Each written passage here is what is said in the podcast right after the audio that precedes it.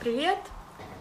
С вами у мамы выходной, пишем новый выпуск, и он посвящен ответам на ваши вопросы, которые вы присылали нам э, в директ. С нами сегодня я, Оля, Женя, Привет. Ира Привет. и Лариса. Привет. Ну что, начнем? Нет, Нет? нет. Начнем, да. Но я, как всегда, хочу сказать, что на нас не забывайте подписываться в Инстаграме у.мамы.выходной. Э, Ставьте, пожалуйста, нам оценки во всех приложениях, которых вы нас слушаете. Это Apple подкасты, CastBox. Может быть, мы скоро наконец на Яндекс появимся. Эм, Пишите нам, пожалуйста, отзывы, делитесь эм, нашим подкастом в своих сторис, рассказывайте о нам друзьям и подругам. Возможно, и это улучшит как-нибудь их декретное Мировосприятие. существование. А может и не улучшит. А Ну, может и постдекретная. Пост, может и постдекретное. А может быть, додекретное. Ну, может, ну, если вам мы нравимся, вы можете помочь нам в распространении информации нас. Все, что там у нас сегодня? Первый вопрос. Как реагировать на чужих неадекватных детей? Адекватно. То есть надо им Кто хочет выс- начать? выставить им э, Счет. Оценку неадекватности. оценку неадекватности. Это неадекватно. Честно говоря, я думаю, что и Марк иногда неадекватный. Как на него реагировать? Со своими легче. Я не знаю, о чем идет речь. Может быть, когда дети проявляют там агрессию на площадках, какое-то такое социально неприемлемое поведение, типа толкания, плевания. Ну, то есть, когда э, ребёнка. уже чужие дети, да, задевают э, твоего Границы, конкретно. да. А так, если чей-то ребенок валяется или в мусорке там еще что-то делает, ковыряется, меня это мало волнует, потому что мой тоже самое делает. Ну, ну, мне тоже кажется, что пока там ребенок не э, сам себя как-то плохо ведет, никому ну, Не не мешает? мешает, да, то это его проблемы, проблемы его мамы. Ну, то есть это какая-то их история, мало ли что там могло произойти. Вот. А если да, если непосредственно физическое воздействие на уже ребенка своего, тогда уже. А может быть, здесь речь о том как раз, что ребенок ведет себя неадекватно, а родитель его конкретно не вмешивается, не предотвращает это поведение. мгм, И тогда это ты в такой двойственной ситуации, что вроде бы, да, не ты должна вмешиваться, а Ну, блин, тут только через своего ребенка, и только ему надо конкретно говорить, что сейчас происходит, и говорить, что я всецело на твоей защите. Еще есть вариант обратиться к родителям О, Ну, я- ну, это прям очень по- опасно. по ситуации, потому что тоже родители бывают разные. Ну, иногда на лице написано, что лучше не обращаться, там, Да, да. там без вариантов тебя не услышат. Но иногда бывают там, всякие Ну, В общем, вот это то, чего я боюсь, и э, каждый раз, когда мы приходим на площадку, я не то чтобы там э, на стреме нахожусь, но чувствую прям дискомфорт, потому что э, я сама оказываюсь в топе неадекватных родителей, когда приходят, например, бабушки и говорят, что же он у вас сидит на песке, пускай встанет, ведь холодно. И они, естественно, считают, да, что Марк себя не особо ведет. Или когда он ломает чужие пасочки из песка. Мне как бы неловко, но в целом мне пофиг. В целом это и нормальное поведение, ну вот в этом возрасте. Но я смотрю на лицо родителей и и- напрягаюсь, думаю, что он сейчас скажет. И вот подыгрывать мне тоже неохота, ой, Марк, уж не надо, не надо, если я вижу это лицо напряженное. И, и все это предсказывать. Короче, какой-то полнейший отстой. Сообщаться на, на площадке с неизвестными родителями, с неизвестными детьми.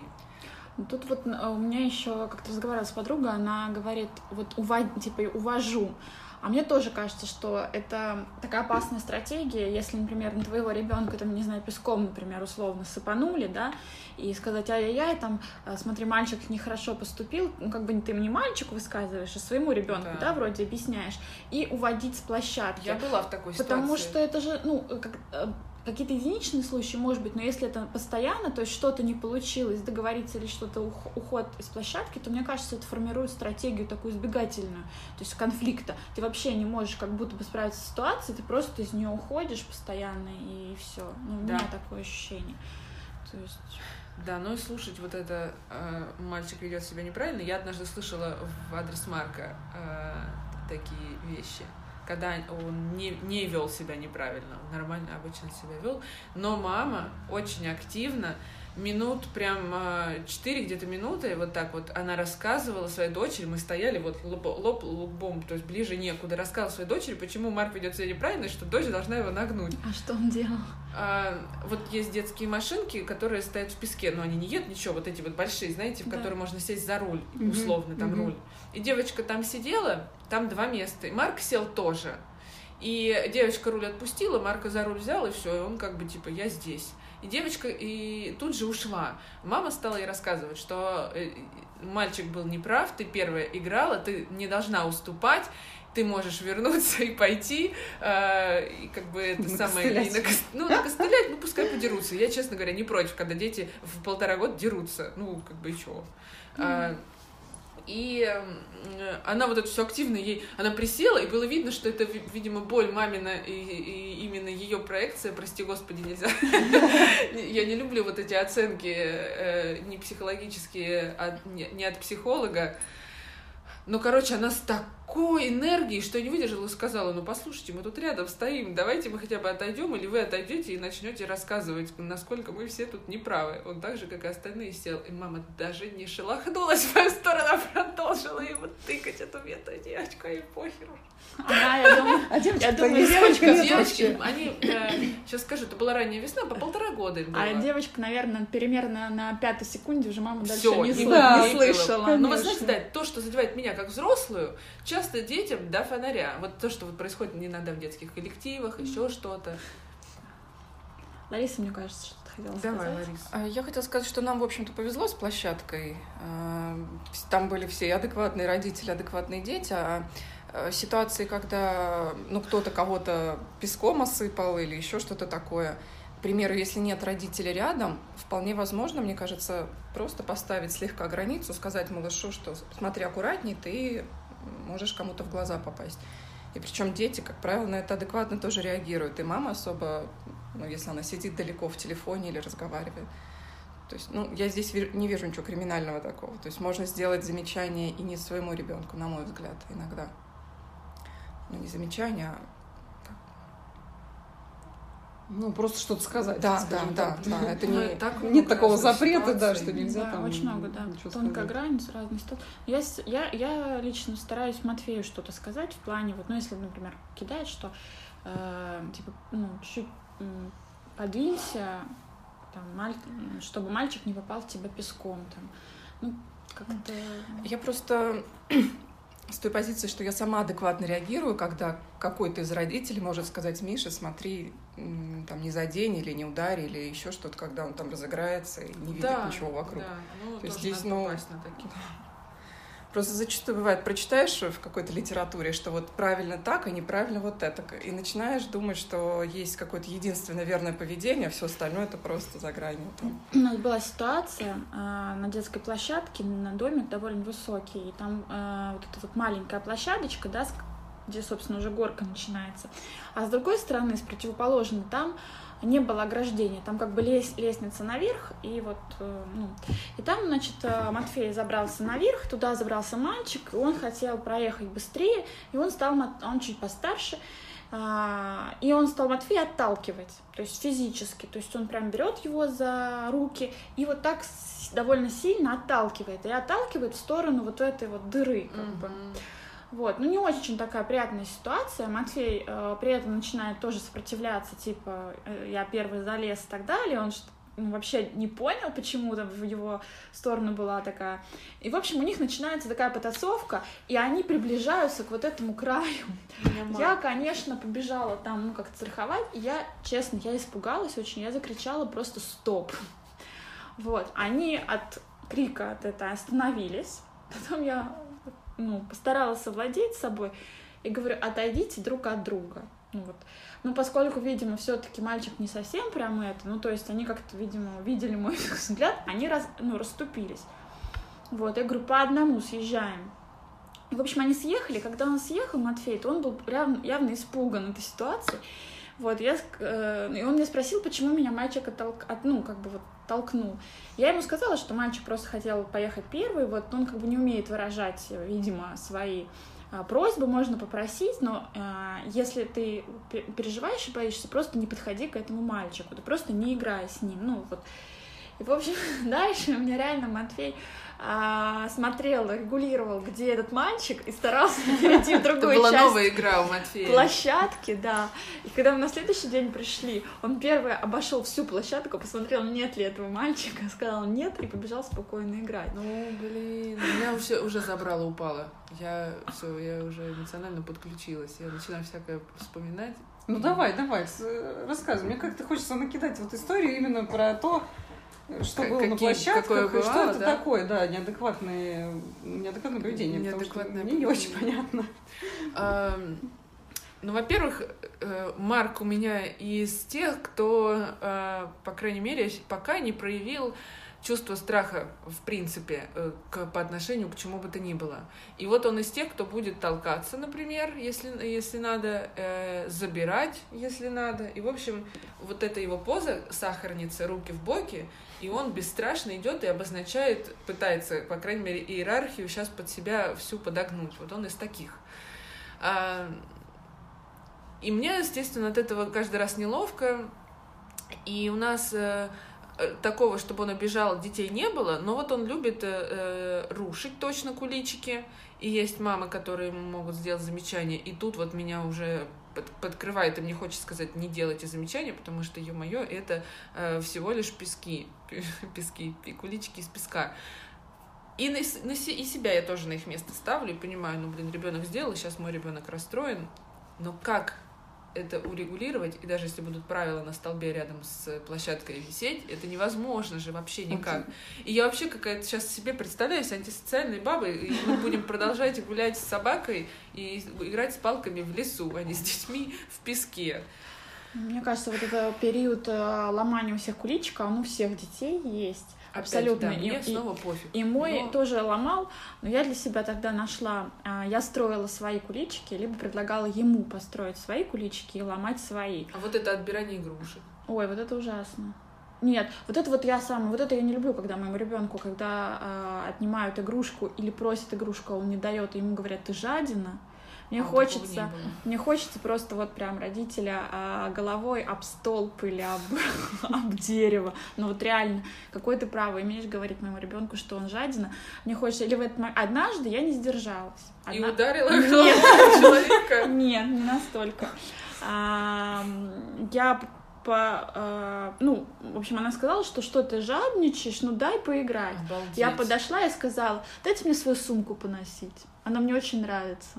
Она на меня посмотрела очень странно. И правильно. Я говорю, ну мне она очень нравится. Вы что, жадина? Ну вот, а как бы... Ну, Молодец ну, понятно, вообще, да. Оль, красотка. Классно. Все, она, видимо, поняла. Ну, я надеюсь. Ну, даже если она не поняла, она точно от тебя отстанет. Да. Скажем, неадекватная мама. К нам, вот знаете, поскольку Марк не говорит, а есть дети, которые говорят уже, и они, например, хотят его машинки интересные, типа экскаватора, который копает, э, красиво, еще что-то. И они подходят, пытаются договориться, и они смотрят, э, как бы, э, говорят как бы с Марком, но смотрят на меня, естественно, как э, обращаются ко мне как к родителю, который, типа, может повлиять еще что-то. И я для себя выработала схему, и даже с неговорящими детьми, я отвечаю так, я сама не против, но я не могу его заставить. Ну вот он сейчас может что-то не понять, он может, э, с ним тяжело договориться, и даже если ты попытаешься с ним обменяться, он может все равно не дать. И вот как здесь быть, я не знаю. Говорю, я тебе сочувствую, но я не знаю, что, что я, если бы я могла, я бы по- попыталась. Ну, в общем. Блин, ну вот неадекватные дети, хуже всего неадекватные родители. Вот мне кажется, да, что это сложнее. Да, большая часть вопросов дети сами могут регулировать. А насчет неадекватного поведения я вспоминаю только свое детство, когда у меня э, соседка девочка бегала за мной с топором. Вот это считаю, что Вот это неадекватное поведение. Ты спаслась, тебе повезло Да, вообще. разумеется. Домой забежала? Да, да, да. Слава богу. Это да. А, а то куличики ломает там, да? Толкается песочница. Вот, пожалуйста, ответ Ларисы. Бе- Бежать домой и в случае неадекватного поведения. Да, причем у ребенка инстинкт самосохранения это тоже работает. Они в состоянии, если что, там зубы показать. Ну и даже если где-то вот, ну, не с топором, естественно, а в ситуации э, вот вспомнился случай, когда на Мишу, на более мелкий ребенок наехал, ну, в плане того, что а, у них вообще еще там ни тормозов, ни границ, и он его прям как-то излупил. Ну, Мишка расплакался. Ну, здесь вообще как бы ситуация такая классическая, не выходящая там из ряда вон. Миш свои какие-то выводы сделал, там родители с ребенком свои, ну и все ситуация исчерпана. А еще мне пришло э, в голову, что есть часть неадекватного поведения, которое кажется неадекватным, но на самом деле оно нормальное в рамках этого возраста и этой да. психологии, физиологии этого возраста, и надо просто об этом знать. И, э, то есть оно становится -то вполне адекватным, и ты понимаешь, как на это реагировать. А вторая часть, когда это действительно переходящая какой-то, ну, грань агрессии, да, например, то мне обычно детей жалко, потому что не может быть особенно маленький ребенок агрессивным. То есть что-то там происходит в семье или еще что-то такое. Ну, то есть что-то что нехорошо, то есть мне хочется, как не знаю, его пожалеть.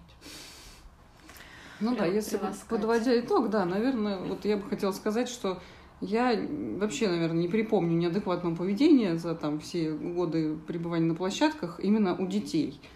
Потому что, ну, действительно, все то неудобное поведение, которое дети демонстрируют, оно, наоборот, очень даже адекватное, просто потому что они маленькие. И забирать все игрушки себе и никому не давать, это нормально и адекватно. И там разрушать чужие куличики, это тоже вполне нормально. Хотя, ну, я там, конечно, с самого маленького возраста пыталась объяснить ребенку, что есть вот мои куличи и наши, которые там мы вместе строили, их можно ломать, а чужие нет, потому что, ну, вот их не мы строили. Вот. И просто в каком-то возрасте дети начинают уже это понимать, и тогда вообще легко становится. Тогда вот, ну, сами построили, сами поломали. Но до определенного возраста им все равно, кто их строил, поэтому, да, это может быть Ну, это не неадекватно. Это. Да, но это все равно, да, вполне адекватно, потому что, ну, если тебе полтора года, ты, понятное дело, что ты... Да, у тебя нет понимания. Увидел кучку из песка, надо разломать. Она именно для этого и построена. Вот. Так что, ну, неадекватные родители это правда большая проблема, когда они начинают в отношении там твоего ребенка чего-то ну, странное говорить, неприятное. Да, больно реагировать, когда, ну, это единственный раз, наверное, когда я слышала, мне прям, я сама сжималась, мне хотелось эту девочку обнять, как-то защитить, э, когда папа очень жестко отчитывал свою дочку. Я уже не знаю, что она там сделала, но он так ее, простите, опускал. И хочется, не знаю, mm-hmm. с головы до ног весь мурашками покрываешься, потому что это вот, да. Тяжело слышать. Вот таких ситуаций намного на площадке да. больше. Когда я прихожу, у меня волосы шевелятся, и мне хочется, не знаю, установить этих детей. Ну вот мне, мне вспоминается такая история, когда э, моя дочь лазила по всяким лесенкам, и она бесстрашная, ну, потому что ее никто никогда не запрещал это делать, и я просто ее страхую и, ну, разрешаю лезть куда угодно. А одну девочку маленькую папа буквально заставлял лезть, она очень сильно боялась, она, или это был мальчик или девочка, в общем, я не помню, какой-то маленький Главное, ребенок. что это был папа, и все было понятно. Да, и он просто лезь, давай, ты чего, что ты боишься, да давай. И вот это вот давление бесконечное, и этот просто там уже не знает, куда деться, и, в общем, ну, понятное дело, что такая ситуация какая-то, ну, про, скорее про родителей, чем про детей. Да, У нас была ситуация, у меня Матюха в два года, ну, где-то там и плюс-минус, очень любил с коляской гулять. Ну, с лялечку там, и без лялечки, просто пустую коляску катал, и мы с ней, значит, ходили. И вот на площадке такой же ровесник, подходит к нему мальчик и тоже, типа, ну, просит покатать, все. Вы не представляете, как на него орал папа. Он отбирал эту коляску, кричал на всю площадку, тебе не нужна эта коляска, ты мужик. Все, меня упало, мальчик, мальчик, мальчик плакал, цеплялся в эту коляску, он ее выдирал, и дальше он отлупил его по заднице Ой, и ушел, фу, с, фу. и ушел с, э, с площадки.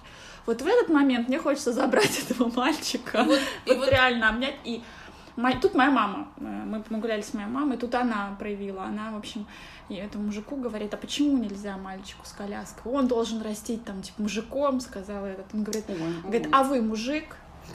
А он, Мама, говорит, он говорит, говорит пошла. да. А она говорит, а вы что, коляску своим сыном никогда не катали?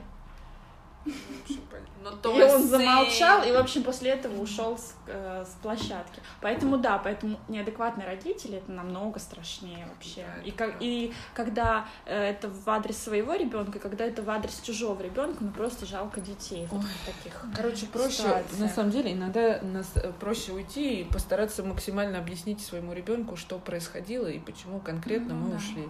Блин, ну вот вся вот эта штука с включенным родительством и в том числе включенным отцовством, просто разбивается в дребезги, когда мы вот все э, вот эти стигматы и стереотипы слышим на площадках от отцов или там от матерей. Ну, блин. Ладно. Бывают, бывают люди всякие. Давайте еще вопрос. Давайте, да, следующий вопрос. Как начиналось ваше общение с другими родителями на прогулках? Продолжим нашу тему. Знакомились ли, может, или что? Ну, я знаю, что, например, у многих а, возникают дружеские связи да. на, на прогулках, на площадках, там вместе мамы объединяются, катают в колясках своих детей. Мне такого не было, опыта мне не о чем рассказывать. Даже я... чаты есть, чаты да, на детских площадках. площадках. Да, да, я особняком всегда, и это у нас где-то в полтора года, ближе к двум, образовался костяк детей, которые потом и сейчас до сих пор не ходят в садик, их четверо, три мальчика, одна девочка, и а, так получилось, что все очень приятные родители, очень приятные дети, они подружились, мы вместе гуляем, но там, получается, я одна мама, остальные бабушки и няня, они старше меня, ну, я как-то чуть вроде с ними общаюсь, а часто просто стою в стране, молчу или в телефоне, или с детьми играю, там, ну, либо просто наблюдаю со стороны. Ну, то есть я не, не могу сказать, что я с кем-то там а дружу. Как, ну, как вот. вопрос звучал? Как Сейчас, началось секундочку. общение? Да. А как начиналось, ну, вот у нас, да, вот с этими, что да, просто сами, сами дети задружили, мы приходили в одно и то же время постоянно э, на одну и ту же площадку, одни и те же дети. Раз пришли два, три, четыре, они начали ну, дружить, мы познакомились. Ну, блин, и сейчас уже, когда там реально два года уже вместе на площадке играем, ну, конечно, там много что-то знаем друг о друге. Ну, да, то есть это, во-первых, должны быть ровесники, а во-вторых, э, вот что касается Марка, по возрасту он еще не говорил, и его ровесники, когда не говорили, мы начали в полтора типа на площадку ходить, то там просто э, обычная мама, которая возьмет там и спросит кто-нибудь меня, а сколько, какой возраст? Я говорю, там полтора, а нам тоже полтора, или там вот сейчас два с половиной, а нам тоже там, два. И вот что-то здесь может быть. У меня как было мы не дружим тоже ни с кем с площадки, а, но при этом здороваемся, там на улицах видимся, и мне шутки помогали. Я там часто с Марком на какую-нибудь тему шучу, и они там что-нибудь слышат, поулыбаются, что-нибудь тоже пристроят, и как-то вот так вот, типа, познакомились. Ну да, повторюсь, у нас друзей на площадке нет э, каких-то определенных, с кем бы мы договаривались. А вот у собачников полно друзей. Ну, у меня тоже картина похожа, в том плане, что я могу у кого-то из родителей спросить, если мне ситуация интересна, там, про ребенка, что-то одновозрастное, к примеру, там, с младшим или со старшим. Мне тоже вопросы задавали. Ну, общение такое поверхностное и о детях. И вот очень интересно, что с Женей мы ходили на одну площадку, mm-hmm. водили туда своих детей mm-hmm. первых. А, но общение крутилось вокруг детей. То есть мы никогда не трогали те темы, которые мы здесь поднимаем. Достаточно ну, да. такое. Ну и вообще оно такое было поверхностное ну, очень. Да, не будешь да. же ты э, каждому на в песочнице душу раскрывать. Единственное, что хочу сказать, мне прям, правда, с площадкой повезло, потому что когда родилась Маша, и мне нужно было часто ее укладывать, укачивать, куда-то отходить, прям э, мне помогали, поддерживали, и иногда могли за Мишей присмотреть, когда нужно было отойти. Вот, поэтому... Ну вот, кстати, э, Лариса меня на мысль натолкнула, возвращаясь еще немножко к первому вопросу. Нормально вести себя на площадке так, как хочешь, чтобы тебя с тобой вели. И там и деткам где-то помочь, подстраховать, что-то спросить. Ну, то есть, блин, проявлять какую-то воспитанность, человечность, участие mm-hmm. минимальное. Вот. Ну вот я бы тоже хотела рассказать про вот эту нашу площадку общую с Ларисой я не особо такой общительный человек, ну вот в плане каких-то поверхностных социальных контактов, и э, поначалу у меня вообще не было представления, что нужно вообще с кем-то общаться. Для меня это было как-то, ну, дико. Зачем, зачем мне с кем-то общаться? Я же пришла ребенка выгуливать, вот пускай ребенок гуляет, а я тут, не знаю, на лавочке посижу. Вот. Но потом оказалось, что когда ты ходишь в одно и то же место и в одно и то же время два года подряд, ну, все-таки невозможно не общаться. И если первый год это еще действительно был такой, ну, ознакомительный и там особо ни с кем не было общения, то на второй год уже действительно сложилась какая-то компания э, тех взрослых, которые гуляют со своими детьми. Там была бабушка одна и несколько мам. Вот, и дети, конечно же, передружились, и именно потом это стало именно похоже на какой-то комьюнити. Вот. Несмотря на то, что общение было довольно-таки поверхностное только про, де- про детей, но это, в общем, и есть особенность комьюнити, что она вокруг какой-то темы это возникает, а не, ну, не просто так, не в вакууме. Вот, то есть наша тема была дети, но интересно, что потом действительно, ну, у меня, во всяком случае, оно начало уже расширяться, потому что я подружилась особенно тесно с одной бабушкой, и она очень э, разговорчивая. Она очень классная, э, она такая современная, продвинутая, очень подвижная. И, в общем, она мне рассказывала всю свою жизнь. Вот. Ну, соответственно, я тоже ей там иногда что-то рассказывала. И поэтому вот с ней уже стало общение более какое-то такое, выходящее за рамки вот этих вот детских площадочных разговоров. В гости и, ты к ней сходила? И потом, да, мы ходили в гости, но не, не собственно к ней, а к ее дочке. То есть моя э, Лиза в какой-то момент очень сильно дружила как раз с их мальчиком. Вот, и мы ходили друг к другу на дни рождения, и там просто забавно получилось, что э, вот эта вот мама этого мальчика, она такая яркая девушка, там кеды, красные волосы. Ну и я когда-то, когда только ознакомительно приходила, смотрю, о, какая-то прикольная девушка, думаю, было бы, наверное, интересно с ней пообщаться. Вот. Потом, значит, я познакомилась вот с этой бабушкой. Я даже не знала, что, собственно, это она ее дочка. И оказалось, что бабушка очень классная, и сын у них, точнее, ну, мальчик очень классный. И все в И потом оказалось, что вообще они все, да, это вся одна семья, и они просто очень здоровские люди. И вот как раз, да, с ними мы подружили, и потом уже после того, как Лиза пошла в сад, конечно, это все ну, разрушилось, потому что и они тоже пошли в сад, и, в общем, вся наша компания, собственно, все выросли. И вот, но все равно там до сих пор иногда. Ну, бабушка кладезь мудрости. Я да. всегда с да. огромным интересом за ней наблюдала, потому что как вот она разруливала конфликты. Я не да. слышала, чтобы она хотя бы раз там голос повысила. Она Нет, очень ну, конструктивная. Да, всегда, она всегда да. присаживалась к нему на его уровень, тихо ему объясняла. То есть нет, она не Большая шипела там ему угрозы. Да, она именно тихо, интеллигентно да. ему объясняла какие-то правила жизни. Э, Любо дорого. Ну да, это вот... Нет, потому что тихо можно разные вещи говорить. Интересно, да, что вот эта адекватность, она как-то передается от э, старших к младшим, и поэтому и сам мальчик тоже никогда особо не вел себя как-то... Был у него период агрессивности, но э, тогда ну. и было видно, как она адекватно и конструктивно на это реагирует. Ну да. Вот, так что, да, иногда это может даже обогащать общение на площадках. Давайте следующий. Давайте следующий. Так, следующий вопрос. Ваши слова в ту ночь, когда наконец спали всю ночь. Когда я спала всю ночь, у меня не было никаких слов. Я просто спала. Спала. Я уже не помню эту ночь. Это было давно. я не помню. Я не помню. А, все, я вспомнила. Это была ночь, когда мы закончили кормление ночные. У нас э, не было вот этого, знаете, когда вы подходите к, окончанию грудного скармливания, обычно сворачивают дневные, типа там еще какие-то. Ну, да. У нас началось с того, что я э, до чертиков дошла, до белого коленя, от того, что Марк э, спит там типа до пол пятого. И я решила, что, видимо, всему виной грудь. И мы закончили ночные кормления. И в какой-то момент оказалось, что пришли 5 утра, а я выспалась, готова к подвигам, я даже начала бегать, и все потому, что мы закончили именно ночью кормиться. Mm-hmm. Слов я своих не помню, но я начала даже бегать. То есть это было великолепно. Я, ты начала рассказывать, я тоже вспомнила. Я тоже спала первый э, раз ночью после Э, того, как свернули ГВ. И наш педиатр говорил, заканчивай ГВ и ничего не давай, ты будешь спать. Вот, ну, это, в общем, мы закончили ГВ, свернули.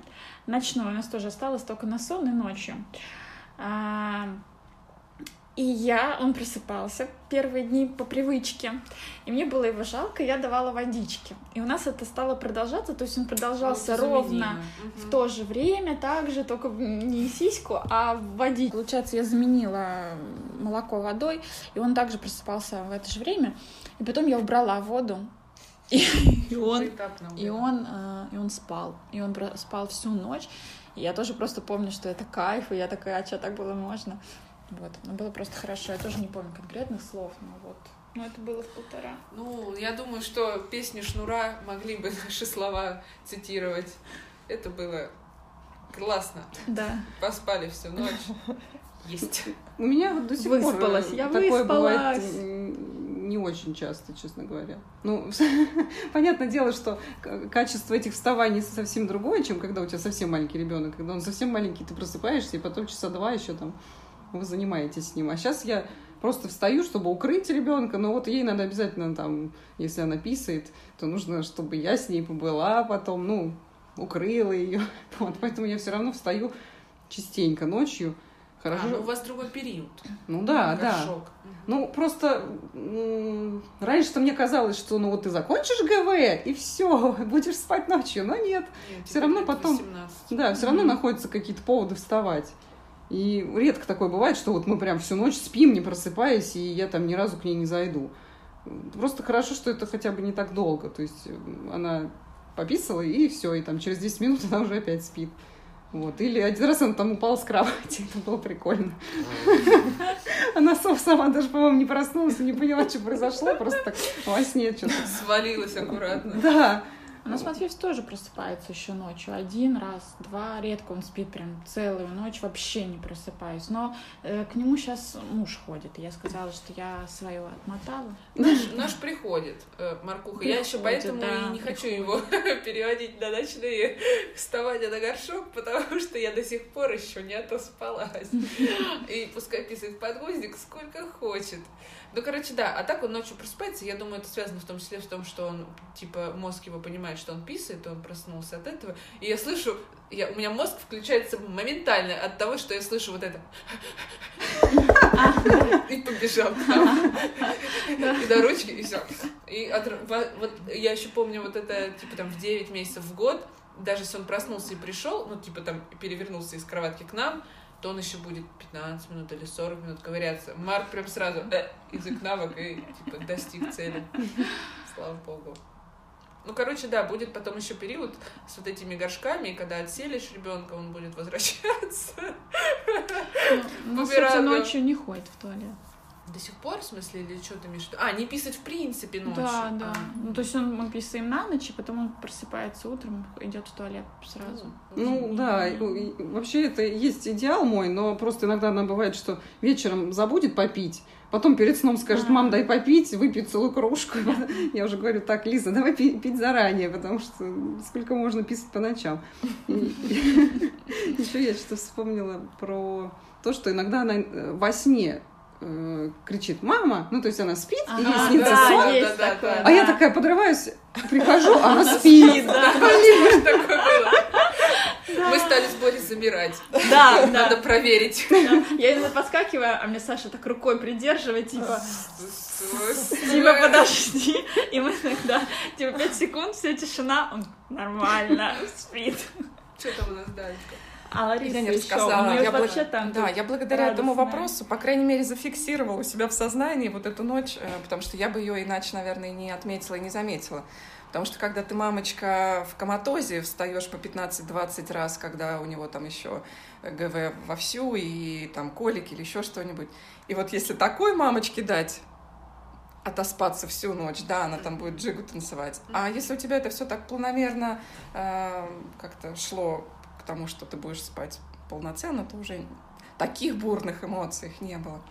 Но у меня между э, отлучением от груди первого и рождением второго ребенка не было таких ночей, поэтому у меня вот только-только это произошло 11 марта, как раз в день, когда у, с этой, у свекрови было 70 лет, так что я теперь эту дату навсегда запомню. Мы Машу отлучили от груди в ноябре. Где-то через пару месяцев я ее отселила в другую комнату на двухъярусную кровать на нижний ярус. Потом, примерно же в этот период, мы стали отказываться от памперсов на ночь. Конечно, она там писала, там я вставала менять эти постели, это одноразовые пеленки. Потом потихонечку это все сходило на нет, и что? Оставался один попис, когда я ее высаживала на горшок, где-то в час или в два ночи возвращала, и она спала дальше. И вот, э, да, за ночь до того, как мне полностью проспать, я спала рядом с ней и пыталась ее посадить на горшок, а она отказывалась, то есть она продолжала спать дальше. Я поняла, что вот она дозрела до того, чтобы провести всю ночь сухой. Вот, и на следующую ночь я уже ушла в свою постель к мужу. Вот, дочь сама проспала, мы сами проспали. Я утром там проснулась, поняла, что вот оно, да, случилось. Все равно радостно. Да. Ничего да, не сказала да. ты по этому поводу. Шнура не цитировала? Нет. Класс. Следующий, Следующий вопрос. Что вы думаете о форме образования семейное обучение? Блин, у нас не школьники, что мы можем думать? Мы только можем строить какие-то фантазии, наверное, и говорить то, о чем потом пожалеем, возможно. Да, нам еще детям, по сути, далеко. Вот самый близкий у Ларисы. И ну, тоже еще два года, да. Ну, если... Ну, два года, но все равно. Ну да. А нашим Если еще дольше. Просто я там соединяю свой какой-то человеческий и опыт психологический, ну, я думаю о том, что бывают разные семьи и разные ситуации, и, в общем-то, а, нельзя сказать, что э, там это, ну, какой-то однозначного, однозначной оценки этому явлению давать нельзя, как мне кажется. То есть кому-то это подходит, кому-то нет. Угу. И самое главное, что нужно помнить, как мне кажется, что ну, если тому, э, кто хочет все-таки э, перевести, ну, короче, чтобы его ребенок дома учился, о том, что очень большое значение имеют отношения со сверстниками для детей. И, соответственно, если ребенок учится дома, нужно каким-то образом ему организовать это, э, это общение, да, какие-то кружки и так далее, чтобы все-таки не лишать его этого. Вот, при том, что для младших школьников это еще менее важно, потому что у них э, ведущая деятельность это учебная, и для них э, важны скорее отношения с учителем. Вот. И, кстати, да, это тоже важный момент, то, что если в семейном образовании там же нет этого учителя, э, а очень важно, когда у человека появляется какой-то внешний человек, который его ведет. И у него нет такой привязанности эмоциональной, как у родителей к этому ребенку. Он может реально что-то от него требовать и добиваться каких-то результатов в учебе. И тут как раз э, у родителя это могут быть сложности, если он сам выступает учителем, разграничивать вот эти роли, когда он родитель, а когда учитель. Вот, поэтому ну, тут важно быть как-то уверенным в себе, что если я там занимаюсь этим, то я смогу это разграничить вот, и справлюсь. Ну, я, например, себя не рассматриваю в качестве такого человека, который это сможет, и для меня там школьное обучение лучше. Но кто-то это действительно может, хорошо получается, и, и в общем, почему бы и нет. И что-то еще хотела сказать. Забыла. Про, ну, в общем, про то, что... Ну, а, про подростковое я хотела сказать, про то, что Э, в подростковом возрасте общение со сверстниками уже становится ведущей деятельностью, а учебное отходит на второй план. Поэтому тут еще сложнее становится, потому что и ребенок учится хуже, даже когда он в школе, а каким образом его можно будет дома заставить учиться, тоже я не знаю, но, может быть, действительно есть варианты. Ну, то есть, когда ребенку уже после 10, это совершенно нормально, что он не особо хочет учиться, а больше хочет общаться со своими друзьями, компаниях и так далее. И надо, чтобы у него была такая возможность. Ну, мне кажется, это все, что я по этому поводу В общем, думаю. А мы пока ничего особого не думаем. Ну, да? Или что? Я могу дополнить, что ну, у меня есть подруга, которая прям прицельно занимается этим вопросом, потому что она собирается обоих своих детей оставлять на семейном обучении. И как-то, судя по детям, я предполагаю, что им вполне эта форма подойдет. Ну и по маме, она сама репетитор, математику идет. А, я хотела сказать, что есть э, наверняка в каждом городе, но в нашем есть точно сообщество родителей, mm-hmm. которые, которые на семейном обучении детей оставляют. И можно в эту среду погружаться, изучать, и там наверняка будут единомышленники, у которых можно подробнее это узнать. Да. да. Есть группа ВКонтакте, вот Воронежская. Я тоже ну, вот добавлю, что первое, что да, родители должны быть к этому готовы и психологически, и там и по-разному, и сознание его, и дети, да, определенные. То есть кому-то, может быть, показано, наоборот, там в школу идти, а кому-то действительно нет, и лучше дома. А, у меня есть страх перед детским садом и перед школой, вообще перед э, системными обучениями, потому что я понимаю, что все зависит от личности учи учителя.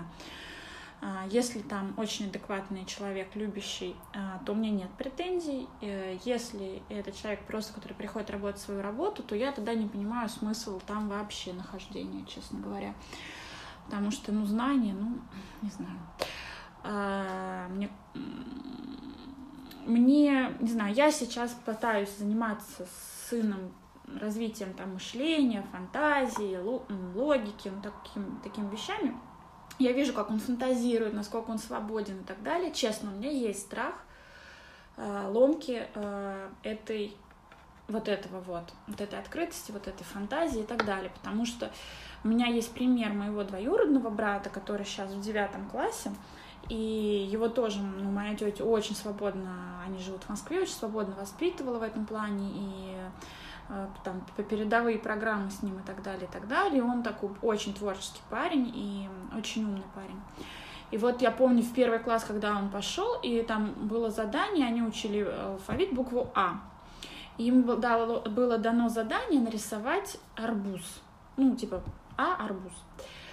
А он говорит, я не хочу рисовать арбуз. Говорит, что, все нарисуют арбуз. Я нарисую автобус. И он принес единственный ребенок автобус. И его ругали. А его маме вычитали, что он не справился с заданием. Ну, на то она и система. Да, да я вот это вот меня, от меня, вот, вот меня лично от этого трясет. Потому что ты вкладываешь кучу усилий в то, чтобы у тебя ребенок умел мыслить, думать самостоятельно, а тебе там приходят и, э, и все это ломают и обрубают. Вот, поэтому не знаю, пока, пока я, наверное, склоняюсь к, к, в нашем случае к семейному образованию, но я не зарекаюсь, потому что мало ли что бывает.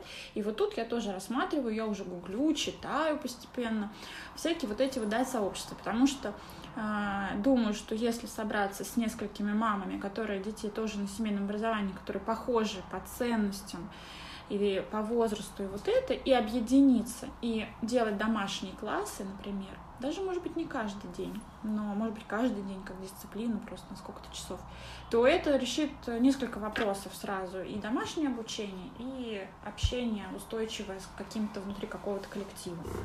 Вот. Ну, я хочу, знаете, что сказать по поводу семейного образования. Особо никак я к нему не отношусь, э, но я бы сказала, что э, надо все-таки для меня показать ребенку школу, а вот дальше надо подумать, ну, типа, что есть альтернатива. Потому что, если я правильно понимаю, когда мы росли, по большей части никто про эту альтернативу не, не, было, не, да. не думал. Да. Ну тогда и работать не было варианта не работать в основном ну, родители обязательно выходят на работу, и куда ты ребенка своего денешь? Ну, вот, это, да, это еще одна причина подумать про то, как вообще это возможно ли организовать. Но я считаю, что надо, чтобы у ребенка была альтернатива, короче говоря, а там видно будет. Из своих страхов я бы не хотела закрывать вопрос со школой. Пускай справляется. Я еще хочу чуть-чуть добавить, и уже надо к следующему переходить, а, в защиту арбуза. Э, ну, насчет того ругать, это, конечно, ну, такой спорный момент, нужно ли ругать ребенка там за то, что он нарисовал не то, что все остальные, но вообще, конечно, э, смысл э, в том, смысл вот этот вот, когда все рисуют одно и то же по заданию, он есть.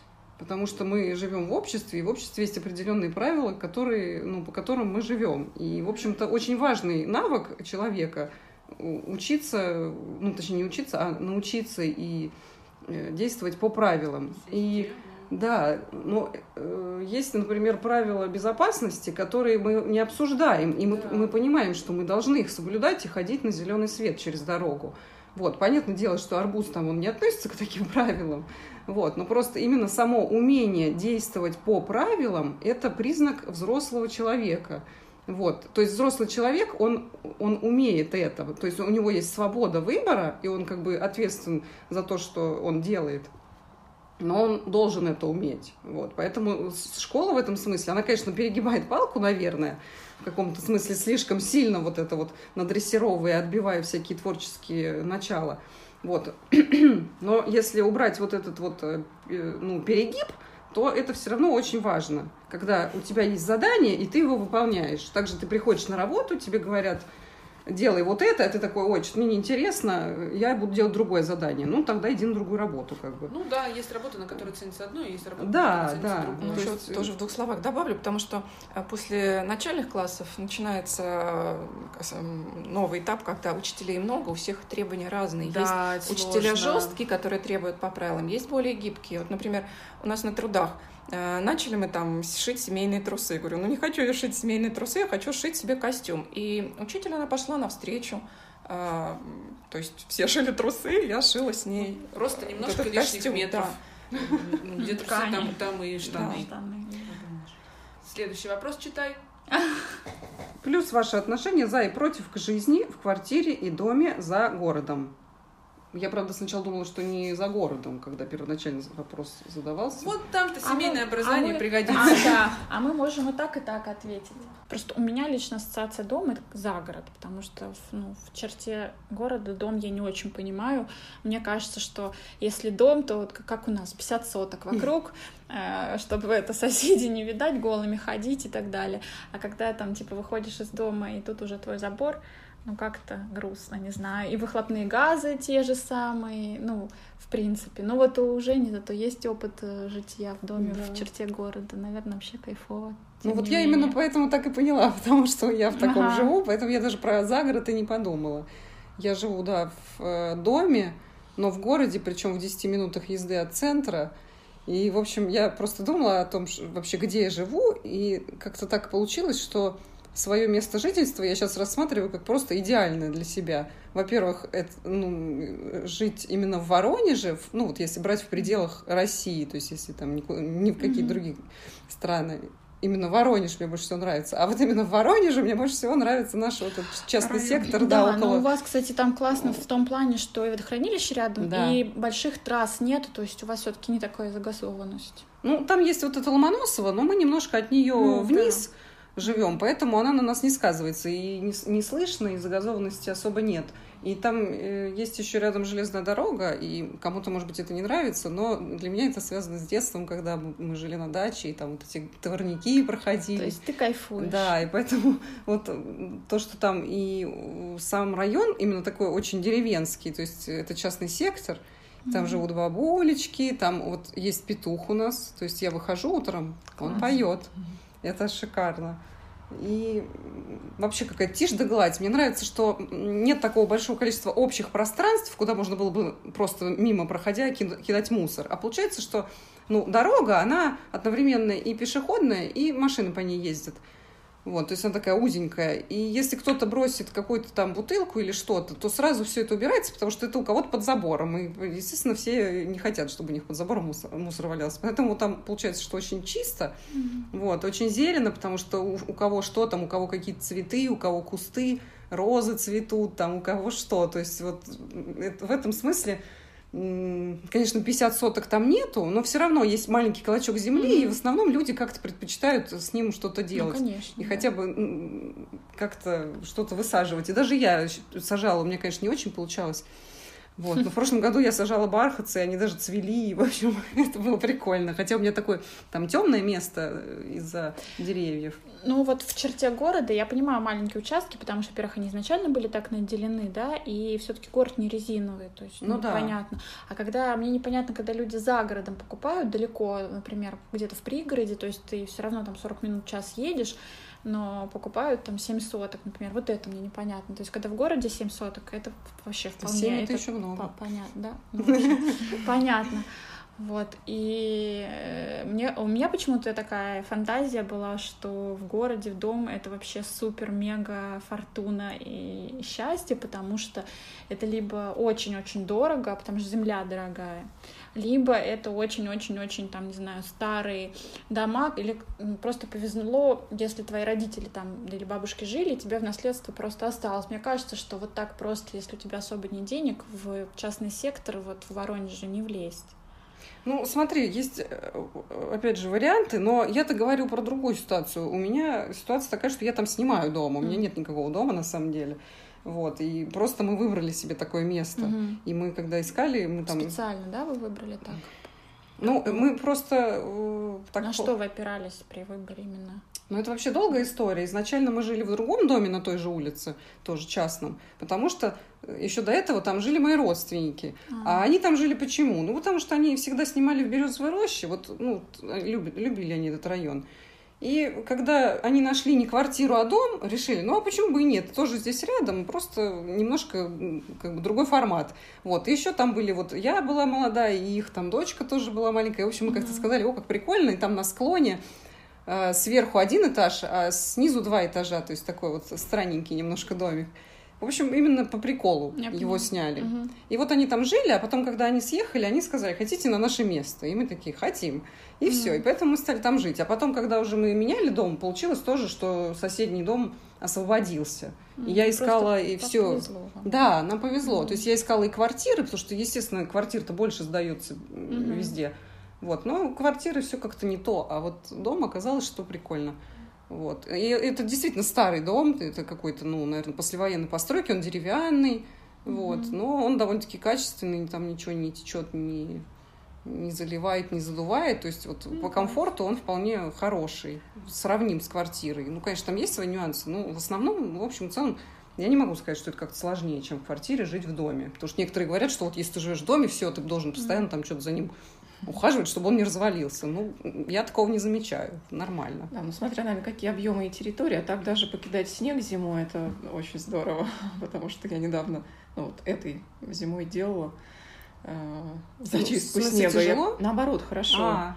Я поняла, что городскому жителю жутко не хватает вот такой ну, здоровой да, физической ну, да. нагрузки, и она прям оздоравливает. Ну вот у нас э, те соседи, которые живут выше нас по улице, у них есть такое обыкновение, если выпадает снег, они расчищают вообще всю улицу. То есть не просто делают себе тропиночку к своей калитке, а вот прям вообще все вычищают, и идешь по, да, по чистой улице. И они просто всегда так делают. Вот. Но мы, конечно, не из таких, к сожалению. В общем, здорово. Так что я вообще всеми руками и ногами за дом. И даже если там есть хотя бы одна сотка, на которой ты можешь поставить мангал и пожарить там мясо и посидеть на лавочке с друзьями, это все равно очень круто. И мы, в общем, летом, конечно, постоянно там заседаем. Вот, хотя там не очень такое оно место живописное, потому что там овраг, вот, с одной стороны, а с другой наш забор. И, а через овраг там соседский дом частный. В общем, особо не на что смотреть. Но все равно. Ну, мы прикольно. Ж... Да. Все, Жень, да? Мы живем в квартире, у нас есть дача. Э, дачу я, честно говоря, не очень люблю, хотя ехать там 30 минут, но она в перманентной стройке, плюс там нет такой э, природы, где было бы прям здорово, и можно было бы там детей искупать или еще что-то. В общем, не, не очень люблю туда ездить, хотя там 40 соток в том числе. Да. Ну, там в основном э, под, под картошку, под все на свете. Муж там сажает всякие цветочки для пчелок. Вот. А, квартира, поскольку мне всегда было там уютно и хорошо, и двор такой огороженный для детей удобно, я очень долгое время не, вообще не думала о какой-то смене места жительства, все устраивало. Но так, если помечтать, то э, дом в черте города мне бы хотелось иметь, ну, понятное дело, что это все упирается в какие-то финансовые затраты достаточно большие. А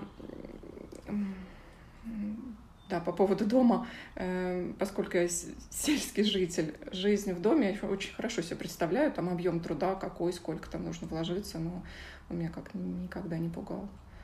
Вот. Что еще? Ну, у нас мы живем. А, да, еще хотела а. сказать, что э, хорошо, когда есть э, деревни с бабушками, куда можно съездить, и на выходные они у нас тоже рядышком, не так далеко от города. Вот есть. 40 минут. Мы с Бори, Марком и Мерлином живем в квартире в относительно новом доме. Он нас устраивает. Расположение нас устраивает. У нас конечная остановка транспорта и на 68 гектаров парк, где мы можем гулять с собакой и с сыном. Нас устраивает здесь абсолютно все. А, что мне в квартире не нравится, это слышимость и соседи, с которыми приходится мириться. Их э, ругань, их музыка, даже которая доносится до нас через четыре этажа сверху. А, и там всяческие зависимости, в принципе, от большого количества людей, которые тоже в этом доме живут. В том числе меня, конечно, как и немножко невротичную даму, пугает то, что какой-нибудь алкаш или бабушка могут забыть закрыть газ, например. Я вот этого боюсь и в острые приступы тревоги думаю об этом. У нас все рядышком, и школы, и сады. Другое дело, что там за чем-то качественным, наверное, при, придется куда-нибудь в центр ехать. Сейчас я сына вожу в садик, и это не одна и не две остановки, но и не десять. Мы хотели бы с Борей оба жить в доме. Сейчас у нас есть участок 10 соток, кстати, тоже недалеко от нашей же собственной квартиры, всего в 4 километрах. А, мы там хотели бы построить дом. Мы не решили, это будет дом проживания полного за год, да, когда мы живем и зимой, и летом. Или это будет дом только, например, летний, а, а дача. Это надо решить до начала стройки, потому что это связано там с большим количеством э, денег и разности коммуникации, возможности этого дома, да, и, в общем, выбора э, того, как, каким образом он, например, будет отапливаться. Мы бы хотели жить в доме, да, и даже в деревне хотели бы жить в доме, которая была бы дальше, чем 4 километра от нашей квартиры. Но здесь сложность в том, что я в садик представляю очень хорошо в своей жизни. Я его распробовала, раскушала, мне понравилось. И школа. Вот здесь загвоздка в том, что придется э, дорогой в садик, ну, естественно, и в школу заниматься только мне мне это не нравится. В случае чего надо будет забирать Марка исключительно мне, и ни на кого я не смогу этот вопрос делегировать. Ну, то есть смогу там э, в какой-то крайней степени, да, из ситуации, естественно. Но в общем и целом мне не нравится мысль тратить много времени на дорогу. В нашем поселке школы нет. По-моему, он там относится даже не к Воронежу, наш поселок. А, и мне не нравится идея даже на 4 километра увеличивать Борину дорогу на работу. Он работает в центре, и ежедневно он тратит ну, 30-40 минут по там, загруженности утренней и вечерней на работу. Плюс 4 километра означает, что добавится еще пробка, которая стоит на выезде из нашего города. Наш поселочек коттеджный э, находится за городом. И все вот это, да, отдаляет наше общение э, с Борей, с нашим мужем, моим мужем и Марка, папой. Мне не нравится, да, то, что есть э, какие-то тоже сложности с передвижением, со связанные с магазинами, поликлиниками и так далее. Все это, конечно, можно решить, но просто я еще, например, боюсь водить. То есть я, естественно, сяду и всячески решу вот эти все дела, которые возникнут. Знаете, когда ты живешь в, каком-то, в какой-то ситуации, тебе остальные кажутся сложно решаемыми, но тут ты приезжаешь в дом, и становится ясно, что все, теперь это моя реальность, я везу туда, я везу сюда, я уезжаю отсюда. В общем, мы не решили, как это будет, круглый год или не круглый год, э, как будет марка школы добираться, и вся, вся эта часть связана с планированием жизни, с учетом ребенка и тем, как будет его жизнь развиваться, э, она такая покрыта туманом. Вот. Мы бы хотели при любых обстоятельствах сохранить квартиру, если, конечно, там не будет что-то сверхкризисное, да, и связанное с выживанием, но для меня эта квартира очень важна, потому что ее купил папа, он на нее заработал, она осталась мне, она хорошая, и мне тяжело представить, что здесь будет какая-то другая семья или какие-то другие люди жить. Естественно, в случае там какого-то форс-мажора э, все это придется заткнуть и выживать. Кроме того, важный бонус нашей квартиры в том, что моя соседка по тамбуру — это моя мама. Тут есть, конечно, свои минусы и плюсы, и плюсы однозначные в том, что у меня маленький ребенок, которого я все равно стараюсь маме сильно не сдавать, но учет, учитывая то, что мама стареет и мама рядом, это как бы такой важный для нас важный для нас бонус. Сейчас мы бы хотели еще там когда-нибудь, может, свекровь тоже к нам поближе переселить. Но это все такие планы. И трудно понять, что понять, представить, по крайней мере, на этом этапе, что для наших родителей, возможно, сложно будет к нам добираться. К нам автобусы туда не ходят, ну или ходят, типа там раз в час, да, ну, ну так или иначе, ну, такси, конечно, есть, совсем можно справиться, я повторюсь, но все-таки это не то же самое, да, когда мама в принципе рядом или просто спокойно вышла на остановку и на любой маршрутке доехала. Вот. Так что дом и квартира обладают для нас с одинаковыми плюсами и минусами и одинаковой степенью какой-то неизвестности и неясности. Но в идеале хотелось бы сохранить и то, и другое. Одно сохранить, другое построить, а дальше видно будет. Но я вот хочу все-таки повторить еще раз эту мысль о том, что э, когда ты попадаешь в какие-то условия, которые раньше казались тебе трудно выносимыми, ты просто берешь и делаешь. Раньше я думала, что садик должен быть э, там, в 300 метрах от дома. Просто я так росла, и большинство моих знакомых так росли. А сейчас я каждое утро встаю и везу сына на автобусе несколько остановок в сад, а до этого иду, и после этого иду, и возвращаюсь, или там еду по делам. И мне это не кажется чем-то нереальным. Вот так. Мы живем в центре, в квартире, и строим дом в деревне. У нас 52 сотки, и это, не знаю, общая мечта, что дом в деревне. И у меня очень много страхов, сомнений было, и немножечко есть, но я сейчас уже приняла эту мысль уже намного легче к этому, и даже очень жду, когда мы туда сможем приехать. Вот. А, пока у нас на уровне фундамента и цоколя возведенного. Но э, а муж это прям мечта. Муж э, абсолютно это его стихия, и он ходит, хотя он городской житель, я городской житель. Но, в общем, он считает, что необходимо туда на ПМЖ переехать. Вот. Но э, у нас, наверное, очень хорошая ситуация, что остается квартира, то есть у нас есть куда отступать. Вот. Э, и мне кажется идеальным э, жительство в деревне, пока дети маленькие, потому что это свобода, это легко, это природа, ты открыл дверь, вышел погулять. А когда, конечно, школа, уже э, много вопросов возникает, и кружки, и дополнительные, если в школу водить, то дорога, кто mm-hmm. это будет все, если это работа внутри ну, в городе, да, а не в деревне где-то или не в своем хозяйстве, то тоже вопросов. Но я могу просто поделиться, как мы это решали. Мы писали а, наши ценности, как мы их видим свое будущее, что мы хотим примерно видеть, какую картину, а, за и против жизни в городе и за и против жизни в деревне, и финансовые возможности, и то, как мы это все будем а, обеспечивать и так далее. И вот по по совокупности этих факторов, в общем, мы решили, что э, ну, мы можем себе позволить жизнь, жить в деревне. Вот, то есть нам нет сильной привязки к городу у нас. Э, в нашей деревне есть, в принципе, детский сад и школа. С учетом того, что мы задумываемся о семейном образовании, то, в общем-то, может быть, нам и не особо это очень сильно актуально.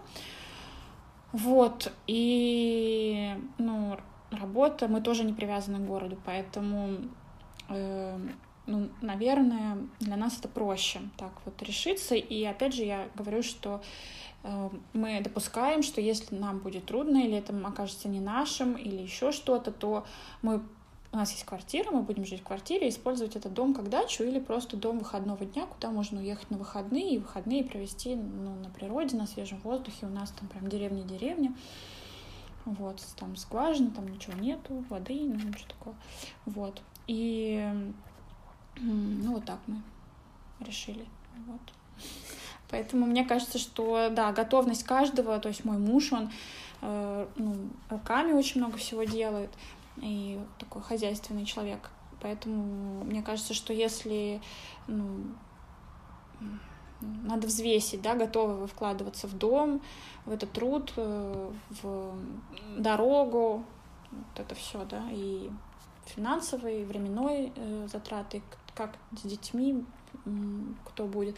Вот. А еще у нас там есть небольшое сообщество, то есть там есть с кем общаться, и мы тоже, получается, не изолированы. И ехать 35 минут до Воронежа, и мне кажется, что многие люди из Северного столько едут до центра. Поэтому... А то и дольше. А то и... Да, да, да, из Борового и Сомова, поэтому 35-40 минут — это вообще ну, не вопрос. Также, конечно, сейчас мы живем в центре, и у нас 5 минут ходьбы до всего вообще, и это э, ну, можно машину, машину не использовать, это, конечно, тоже, ну, как привыкаешь, в общем, к хорошему, что ты всегда в зоне доступа. Вот, ну, тем не менее, когда мы приезжаем туда, в, себе, в деревню и к себе туда, и у нас там есть где пожить еще, вот там на момент, э, ну, выходных, например, то я, конечно, кайфую полностью, потому что э, там, там очень хорошо. Там голова отдыхает, ты отдыхаешь, какая-то правильная жизнь наступает, и просто кайф. Хотя я понимаю, что, как, конечно, когда мы приезжаем в качестве гостя, то это не соразмерно с тем, что нужно будет делать э, в своем собственном доме своими руками. То есть понятно, что труда больше. Не... Но все равно, мне кажется, физический труд, вот что Лариса сказала, э, нет, не хватает очень сильно физического труда, вот это дисциплинированность. В общем, мозги э, будут отдыхать. Здесь в городе очень сильно мозги устают. Слушай, ты говоришь, у тебя очень там много соток, я даже не запомнила. 52. Что вы там планируете делать? Не, ну, у нас там есть сад, и просто часть пустой земли, это будет, скорее всего, просто газон. И, ну, просто газон? Да. Я думала, ты будешь сажать все. Да, я нет. Помидоры, я... огурцы. Нет, я нет. нет это, нет, мне кажется, нет. самоубийственно. Нет, я, я сразу сказала, что я максимум там могу посадить, не знаю, лаванду и укроп. Все, только как бы кто хочет, приезжайте, сажайте. Всех приглашаю. Ну, муж мой будет, думаю, сажать. Он вот уже кучу кустов насадил, там елок насадил, mm-hmm. каштанов насадил. Говорит, аллею сделаем в конце участка. Не, ну это хотя бы то, что не требует потом постоянного ухода. Это не то, ну, что я картошку там сажать, сажать да. не буду. Не, mm-hmm. не, это будет э, просто газон и все, как ну, детская. что вы войдете во вкус, потому что, допустим, э, съесть свой горох с огорода или съесть Возможно, свой помидорчик, я... огурчик там в пределах разумного, да, не да, по, не там, по, да, не по 45 кустов. Да, да, там в деревне просто рядом mm-hmm. сажают по 600 кустов помидоров. 600! 600! Я, я не исключаю, что я да, заиграюсь в это, мне будет интересно, особенно в первые годы, да, и я посажу четыре куста, ну, может быть, шесть, вот, ну, как бы это не, не те трудозатраты, да, там, или э, пять кустов гороха, например, так вот потом своего горошка съесть. Ну, это совсем немножко другое, чем 600 mm-hmm. кустов помидоров и 3 гектара картошки. Нет, нет, я не создана для этого. У моих родственников дом, как раз вот те, которые оставили нам вот этот первоначальный наш дом, они как раз купили себе свой. Вот, и у них там тоже большой участок, и они тоже сделали большой газон. Вот, они вообще занимаются озеленением профессионально, поэтому они вот а. прям себе тоже там все хорошо сделали. У них есть маленький огородик с тремя кустами и огромный газон. Это так круто. Да, Мы приходим да. к ним в гости, и вот это вот э, там маленькие собачки, mm. кошки, дети, все начинают по этому газону вот так круги нарезать. Это да, так э, у нас у соседей просто. так, у них Очень получается класс. дом, потом огород, ну как приусадебное хозяйство, mm-hmm. там всякие сараи, куры, потом отгорожено это все, чтобы они не выходили, ну как бы дальше забором. А после сад такой очень ухоженный, то есть просто в две или в три линии деревья посажены, и под ними газон. А потом начинается только газон. Mm-hmm. И просто чистота, и только газон, и вообще это кайфово, потому что на этом газоне можно все что угодно mm-hmm. делать, и это неприхотливо. Ну, потому что реально 52 сотки отработать, это, я не знаю, или, ну... ну... Это надо прям уже быть фермером на продажу, да, или да, как-то да, заморачиваться, да, иначе что потом с этим не, делать? не поднять. Ну, у нас там старый сад, но мы его обрезали, и ну, мы его сохраним и сделаем. Ну, ну я не знаю, там, да. Вот, в общем, я, мы надеемся, что мы ответили на ваши вопросы. Если вам что-то опять любопытное, э, пишите нам. Эм, мы завершаем. Мы завершаем. С вами был подкаст «У мамы выходной». Всегда рада вашим отзывам, комментариям. Как, да, пишите, скажи, как там пишите в Инстаграме нам, да, мы в Инстаграме u.мамы.выходной. А, пишите нам все что угодно. Все что угодно, да. Хотите свои вопросы, какие-то комментарии, нас. да, или э, нам присылают иногда, что а у нас вот там как-то по-другому, давайте пишите об этом, мы поговорим, мы, мы делимся просто своим опытом, понимаю, что у всех это по-разному, но, возможно, мы покажем что-то другое, что может быть по-другому, или где-то в какой-то другой мере окажемся полезными. Но мы готовы к дискуссии, к обсуждению, к вашим вопросам. Пишите нам или в директ, или прям под постом с э, описанием к этому подкасту. Мы очень рады и э, готовы на общение. Все. Счастливо. Всем пока. Всем пока.